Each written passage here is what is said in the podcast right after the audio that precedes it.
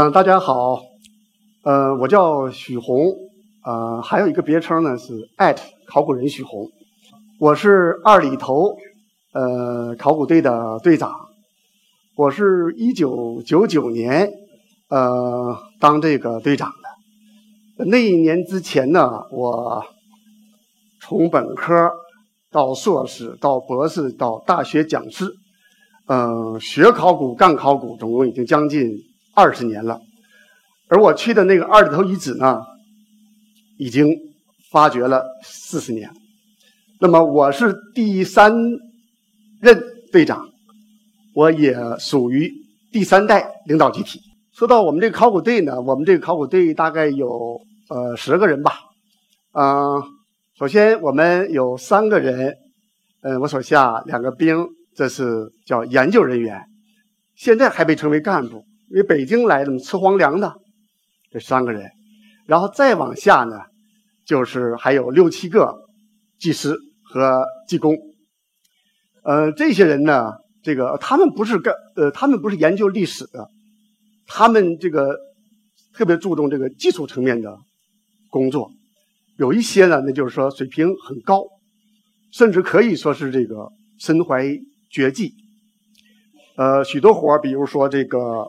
钻探呐、发掘、变土、认土这些东西都有，呃，他们来完成。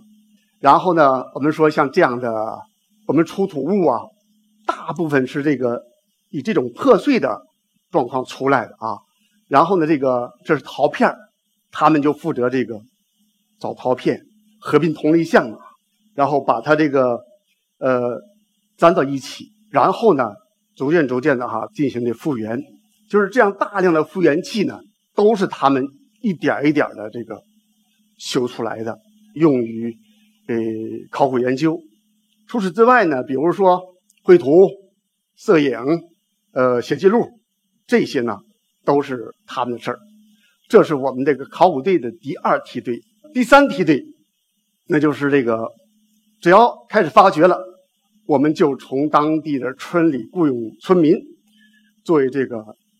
体力劳动者，那么早些时早些年呢，这个中国的农村呢还比较有活力，那时候年轻人呢还都在村里，所以我们要聘用壮劳力都有，还有一些辍学的小姑娘，是这样来的，就是就有这个我们的大学生跟这个小女民工发生恋情了。你想啊，你想啊，这个比较偏僻的村庄的年轻人憧憬和向往着。外边的世界，然后突然间来了这么一帮大学生、知识分子，整天在这个比较小的这么一个探方里边工作，然后这个又属于正值豆蔻年华，这难免有冒出点火花来的。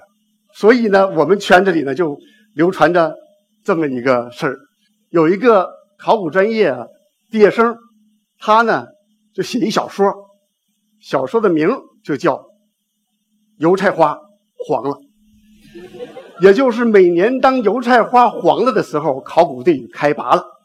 考古队一开拔呢，这段恋情呢就结束了，所以听起来让人唏嘘感叹。但是现在的大学考古专业老师，或者像我们这样领队，没有这个担忧了，因为大家看看，大家看看这个合影，这是我们考古队现在发掘之后的一张全家福。我们看看我们现在聘的这些民工，那就是大婶、大妈加大爷，所以要发生点什么事儿，那是不可能的。所以呢，这个尽可放心。哎，这是我们第三梯队。要说到我们这个工作呢，我们说我们考古人，田野考古三把刷子：一调查，二钻探，三发掘。现在这个给大家放的这张图呢，就是我带着我们团队呢，在野外呢调查。我们看上图呢，叫我们叫地毯式的、全覆盖式的这种踏查，隔上一段放一个人，排成一排，每个人一部对讲机，一个人还拎一个编织袋，随时把这个陶片啊、石器之类的哈往里放。然后呢，我们一遇到这种这个断崖呀、这剖面啊，就非常兴奋，因为那个我们说考古人就是破译无字地书嘛，我们就从这个上面哈来这个。搞清地下的这种信息，所以这样呢，就给人感觉啊，四个字儿，形迹可疑。所以这老经常有老乡见着就问：“哎，你们到底是干嘛的？神秘兮兮的。”就这样的这个没办法，这个时间一长，我们的我们的队员就干脆就是编个顺口溜，自我调侃，说：“远看像逃荒的，近看像要饭的，仔细一问是社科院的，原来是文物调查勘探。”我们这个说起来是最拿手的绝活，我们的绝活是什么？刚才我说了，叫辨土认土。你比如说墓葬里的土，五花土。这东东西一打出来，我知道这是个墓，是吧？然后这个宫殿建筑或者城墙的土，因为当时夯过，非常结实嘛，哈，这个夯土。那么广场或者是路面上踩踏过的像千层饼那样的土，路土，对吧？然后像这个垃圾坑里的土，非常草木灰什么都有，实际上古人粪便都在里边哈。现在都已经这个干化了啊。商代的土，汉代的土。我们基本上到了一个地方干一段时间之后，一看就知道这是什么什么时候的土，什么土。那么所以说呢，我们说大家都知道郭沫若先生，学问家是吧？然后大家说考古学家，但是你到考古圈去问问去，考古圈的人不认他是考古学家，只认他是历史学家。为什么？不认图？不知道钻探发掘吗？我们说，我们这个用起来最得心应手的这么一个利器呢，就是这把铲子，钻探用的哈，用好钢打的，然后这个半圆形的哈，这么铲头，洛阳铲，洛阳盗墓贼发明的，所以现在呢是为我所用。说一句不谦虚的话，到目前为止，全球范围内。任何高精尖的这种钻探仪器设备，通通都没法替代它。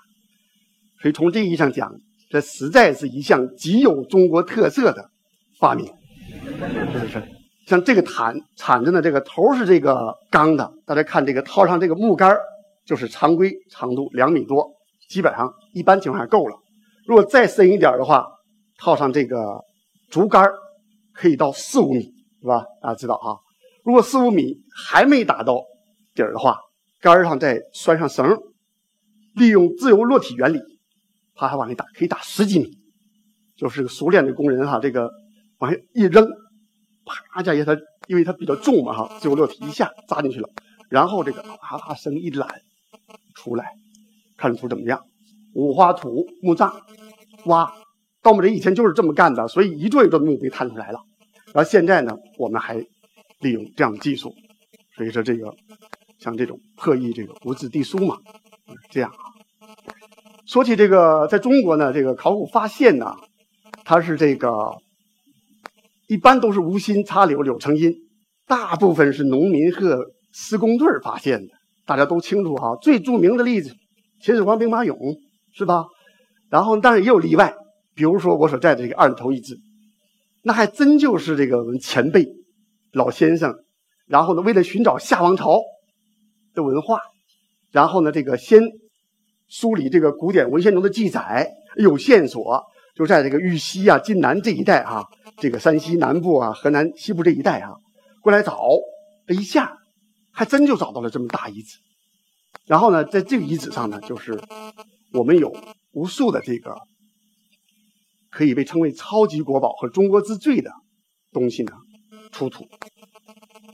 这里给大家讲讲的一个故事呢，就是我这个刚接队长不久呢，我们主要是在这个宫殿区发掘。有一天呢，二零零二年春天，有一天，我一个年轻队友过来，悄悄的跟我说：“说徐老师出铜器了。”啊，我这个一看一听，赶紧跟着过去。一看呢，是一个铜铃，刚露出一点儿。我意识到呢，这个应该是一个一座贵族的墓葬。然后呢，这样呢，就到后来的话，就，果然证明这个墓里边除了铜器之外啊，玉器啊、绿松石器啊、这个漆器啊，还有这个还有这个海贝的项链啊，一百多件器物。但那个时候就露出这么一点来。不过那个时候呢，民工已经知道，已经知道这个事，已经保不住密了。所以我说，当即决定，一个是抓紧先清理，而且从现在开始一到清理完毕呢，全天候的盯守。然后这样呢，就是说白天就这么一直紧张的干哈，晚上呢就开始这个值班。我那个时候还是兵强马壮的，当时下边有三个队友，四个技师，啊，还有九个这个呃来考古队实习的呃硕士生和本科生，所以兵强马壮，大家这个轮班来。说，然后把我们考古队那时候那个大屁股吉普开过去，北京二零二零，然后那个车灯开着，隔一阵儿就冲着那个黑黢的墓穴啊，然后这个照一照哈，严防死守。同时又从这个村里邻村借来个大狼狗，是吧？撞我们自己的声势啊，等于这样。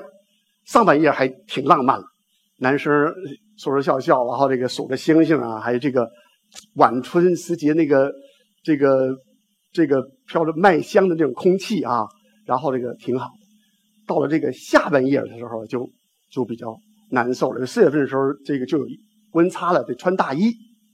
但是呢，大家还斗志昂扬的，说是我们在给二里头贵族守夜啊，哎，然后呢，白天呢还得干活。白天这干活这个清理啊，这逐渐逐渐就往下做呢，这个，然后就开始就出来这种绿松石片儿，很小的绿松石片儿。我们当时觉得这个，呃，没有意外，因为二里头很早就出过这样的东西。但是呢，这个这个墓很怪，这个墓呢一往下做呢，这个整个呢这个绿松石片的这种这个范围呢，达到七十公分，从这个墓主人的肩部一直到胯部。而我们刚才给大家看那个，看那个小铜牌啊，那个就十五公分，顶多二十公分，一般在墓主人这个腰部啊，或者是胸部啊，那么一下这么大的一个东西，而且没有铜托，也就意味着它是原来是粘嵌在这个有机质这上面的，也就是说木头或者是皮革上，木头和皮革腐烂之后，只剩下这这些片了。那么这样一来呢，就是说我们。不要说用这个竹签来剔这些片，就是用嘴来往上吹一下，想把它上面的土粒吹去的话，都有可能使它换地方移位，都会把它吹飞。如果那样的话呢，恐怕这个这个东西就保不住了。我总说，我说考古学本来可以说是研究物的，但是我们更强调考古学，与其说是研究物的，不如说是研究物背后的。context，就是它背后的这种背景关系，是吧？比如说，这个在座的这朋友，或者是哪位学生，然后这个没有参加过考古发掘，头一次去，很兴奋，但是领队和老师又不在场，然后他这个这些小绿松石片，他见一片抠一片，见一片抠一片。老师回来之后，老师你看这个两千多片绿松石片，是吧？一下很高兴，重大发现，文物，所谓文物，一件都不少。但是呢，context，它它所这个镶嵌的那个东西呢，这个就是考古和文物收藏的最大的差别啊。然后呢，这样呢，就是说，我我我意识到这样清啊不行，就是清的越细哈，这个越越这个不利于这个文物的保护和以后的复原，而且呢，这个天长日久啊，连续的这个熬夜守候哈，队员们也都非常疲惫。再加上这个那个文物在，呃，工地上每多待一天就有多一分危险，然后紧急跟我们北京考古所的这个科技中心联系哈，那个技师跟我说，那还是整体提取吧，把它整个取回来放在室内，慢慢清理啊，然后就好，那就这么样，费了九牛二虎之力，因为是晚上清的嘛，是没有照片哈，大家看的就是这个大木箱子。整个呢，就是说，套箱灌石膏，用这个铁丝哈装上啊，这样哈，然后呢，终于把它从工地请回了我们位于二里头村的这个考古队，然后呢，这个才我们才把它呢，呃，运到北京，运到北京呢，就像这样这么清理哈，然后呢，这样就是说它的真面目呢，才这个才出现。然后呢，我们以前做过多种想象，就是七十公分的东西应该是个什么东西呢？就是完全心里没底。但是即使把他们喊过去，最终清理出来，我们一看呢，这简直是就认为就觉得以往的一切想象哈都黯然失色。就是居然是一条保存的这么好的一条大龙，那么你站在它的正上方俯视它，你看它好像那个身子和尾巴都在游动。然后你要是逼近它那个头呢，然后它那两双这个。白玉镶嵌的眼睛好像也在瞪着你，这个催着你读出它的身份来。所以我们的专家呢，管这个叫超级国宝，就这样一件东西呢，就是就这么出来的。大家也总有朋友问说：“徐老师，那你这个呃当队长这段时间有很多收获，那么最令你激动的发现是什么呢？”一般记者都会，记者朋友都会替我回答了，那就应该是那个绿松石龙，因为绿松石龙。太有名了，但是我说呢，还不是。我最得意的还应该是在我手里，中国最早的城市主干道网和中国最早的工程，也就是紫禁城，在我手里发现了。因为呢，我个人是做城市考古的，那么在考古界，我自称我是我是做不动产，我是玩这个工程城墙啊。道路啊，宫殿建筑啊，四合院啊，紫禁城这些东西，我是玩这个的，这是我的强项，所以我要搞清这个他的这个不动产这个布局，这是我最大的梦。这样呢，我们就先翻以前前辈留下来那些资料啊，寻找这个蛛丝马迹。哎，在二里头队看那些先生们留下那种发黄的记录哈，然后一看，一九七六年，我们前辈已经看出。大家看一下这工程东边哈，这条这个大道了，二百米长。但是后来呢，由于有什么事儿，就把这个就放下了。放下之后呢，这个就只有记录在这写着。我非常兴奋，意识到呢，这个道路很有可能就是解开二里头宫殿布局的一把钥匙。然后呢，就决定继续追探。在这个过程中呢，中间有一天呢，一个一个这个村民过来跟我说说。徐队长，我家那个地呢，小麦长得不好，你看看是怎么回事儿？哎呦，我这心里一喜，因为呢，要知道这个小麦长得不好呢，很有可能是这个，呃，由于这个地下有比较坚硬的东西渗水不畅，所以导致它结构异常。而在考古遗迹里边呢，最有可能的是这个宫殿建筑，因为都是就是用这个夯土夯的嘛，哈，用夯具夯的啊。宫殿建筑或者是城墙，这个一般长得不好，有的时候航片上都能看出来那个城墙啊，让我非常兴奋一下，很有可能是这个吧哈，让这个济公过去一钻探，一看不是，那是条路，就是这个工程北边这条东西向的路，这个也非常令我们兴奋，因为大家知道路是这种踩踏之后千层饼似的哈，也不容易渗水，但这个呢也是一个很好的线索，这个顺藤摸瓜。往东看，就跟我们前辈看出来那条大道呢，图上著名那个井字形大道啊，这个第一个大字路口啊，跟那个交上了。这样呢，就是中国最早的大十字路口发现。然后呢，我们刚才说的，接着追探那个南北向的大道啊，一下探出了七百米。这路呢，十多米宽，有些地方它是二十米。我们这个队友开玩笑说，这已经达到了。现代道路四车道的标准，但这个呢，就是具有王气的，也只有王都才有这么宽的道路。就跟我们说这个，哎，长安街只有北京才有长安街这么宽的道路是一样的哈。等于这个是非常兴奋。就这样呢，整个这个很短的时间内，我们就顺藤摸瓜、乘胜追击，把这个井字形的大道呢就搞清楚了。而这而这个井字形大道围起来这个空间。它又是这个中国最早的紫禁城所在。我说说起来，这个呃，中国最早的工程的发现呢，也挺有意思的。然后我的一本小书呢，叫《最早的中国》，在那里边有一有一节呢，我管它叫“想出来的工程”。因为我们这个呃著名的考古学家苏秉琦教授呢，他有有过一段话，还是我听课的时候听出来的，听着的。他说：“这个在考古工作中啊，你只有想到什么，你才能挖到什么。实际上，各行各业啊都是这么个理。但当时做学生吧还不理解，想这这怎么理解？就甚至有点唯心主义的感觉啊。但是在以后的这个工作实践中啊，你就痛感这句话的分量，太深刻了。我接手二里头，二里头已经挖了四十年了。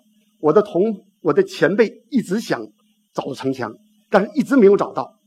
就是，但是这个二里头工程城墙在我手里找到了，所以有朋友就说许宏太幸运了。实际上呢，我知道我是有一整套这个思考的，因为我在做博士论文的时候呢，我就梳理过这个中国呃早期城市这个发展过程，就意识到呢，这个在早期城市里边啊，它外围的那个大的这个城圈啊是可有可无的，有有的有，有的没有。二里头到现在为止还没有发现一个大的城圈那么它有没有呢？完全取决于这个当时这个呃需求情况，是不是有防御上的需求啊？跟他的这个政治啊、军事形势都有很大的关系啊。那么呢，但是我坚信，作为这个统治中心，往此种地的供电区不应该是开放的，因为这个政治性这种决策就是一直这有。这种封闭性和呃独占性，那么正是有一有了这样一个信念啊，我说这个二里头也二里头供电区也应该有防御设施，所以这样呢，我就顺着这个思路哈，那么就按胡适先生说的哈，大胆假设，小心求证，是吧？看看究竟有没有。那么在这之前，我刚才跟大家讲过呢，我们前辈已经发现了这么一条大道，大家看紧贴它的西边就是二号宫殿。这二号宫殿这个东墙外就是大路了，那么然后大路以外呢，就不是宫殿区了，因为都是一些小的房子哈，已经不是贵族住的了。那么呢，这条线这条大路和二号宫殿的这个东墙，它就应该是宫殿区的这个东园，这是可以肯定的。那么它们之间已经不可能再有城墙或者是壕沟出现了，而这样呢，那就是一个一个推测，就是如果有工程城墙的话，那么这二号宫殿的。东墙就应该是利用工程东墙建的，就应该它是一条线的。那么我就在这个现在这个二号宫殿的这个东北揭开，一看果然二号宫殿的东墙继续向北去。然后呢，我又又把这个二号宫殿的这个呃东南角揭开，再进一步扩大面积，一看呢，它又往南去了。那么二零零三年，我记得非常清楚，十年以前呢，到五月下旬。这条墙已经钻探出去三百，已经确认了三百多米了。而且后来我们又找到了这个呃工程这个东北角。那么这样呢，就是二零零三年，在我四十岁生日的前夕，我觉得中国最早的工程，这紫禁城的发现呢，是我自己收到了的一份这个最厚重的礼物。哎，然后谢谢谢谢。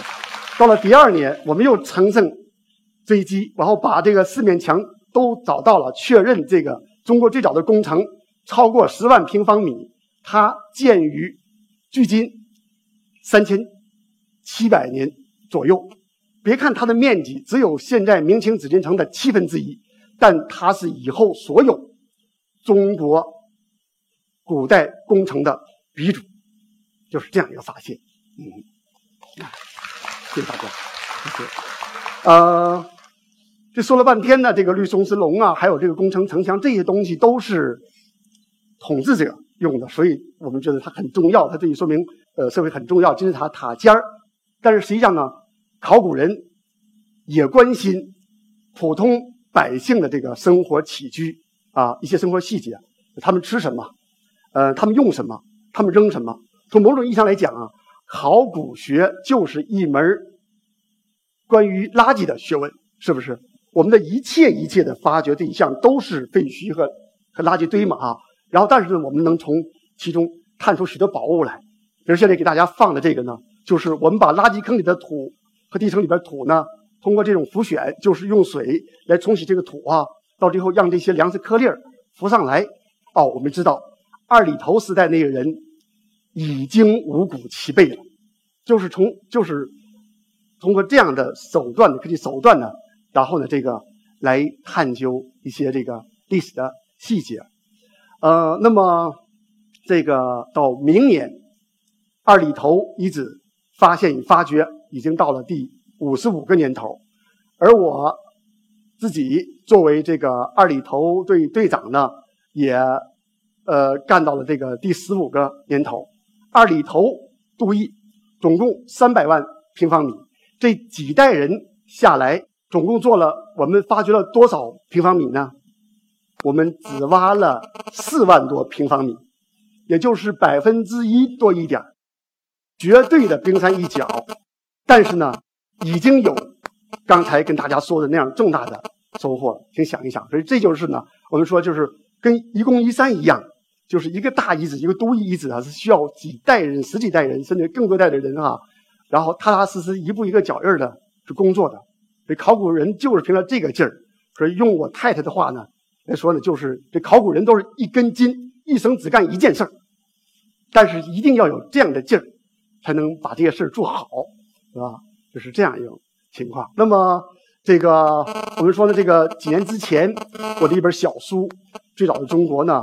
我在那里边介绍了这个关于二里头的大量的这个呃它的中国之最，呃这个都邑遗址它在呃中国文明史上的这个开开创新纪元的这样的历史地位。但是呢，我更想说的是呢，与其说我们这几代人的这种探索，与其说解决了什么问题，不如说我们提出了更多的新的问题，它这引导着我们进一步。探索引导着我们这最大限度的迫近这个呃历史的真实。说到这个，我们说考古学是研研究人的学问哈，考古学只研究人哈，呃，人以前的不给嗯考古人管。那么呢，光是人的历史，大家知道都已经二三百万年了。如果把人类历史这个三百万，然后这个把它假设为二十四小时的话哈，那么到了。半夜的十一点五十七分之后，才进入有文字记载的历史。然后呢，而这个中国的文字出来的更晚，就是，呃，不到两分钟，就是在这两三分钟之内呢，才有文字记载。而这之外的漫长的这个人类发展史呢，要想搞清它的过程，复原它的轨迹，要想回答我们是谁，我们是怎么来的，诸如此类这样的问题。那只能是靠考古学了。那么这是老王卖瓜，自卖自夸啊！想起了这个著名的小说家张承志先生，他是我们考古专业毕业的。张承志先生说过这么一段话，他说：“仿佛这个满身泥土的学科有一句严厉的呃门规，那就是或者。”作为，呃，特殊技术工人告终，或者攀援为思想家，在这条路上探索没有止境，我们还在前行。我们企图透物见人，也就是透过那些冷冰冰的遗物，然后呢来窥探他背后的古人，探知他们的行为，甚至思想。也正因此呢。我们坚信，我们还会还会有更多的呃精彩的故事可以拿出来跟大家分享。好，谢谢大家。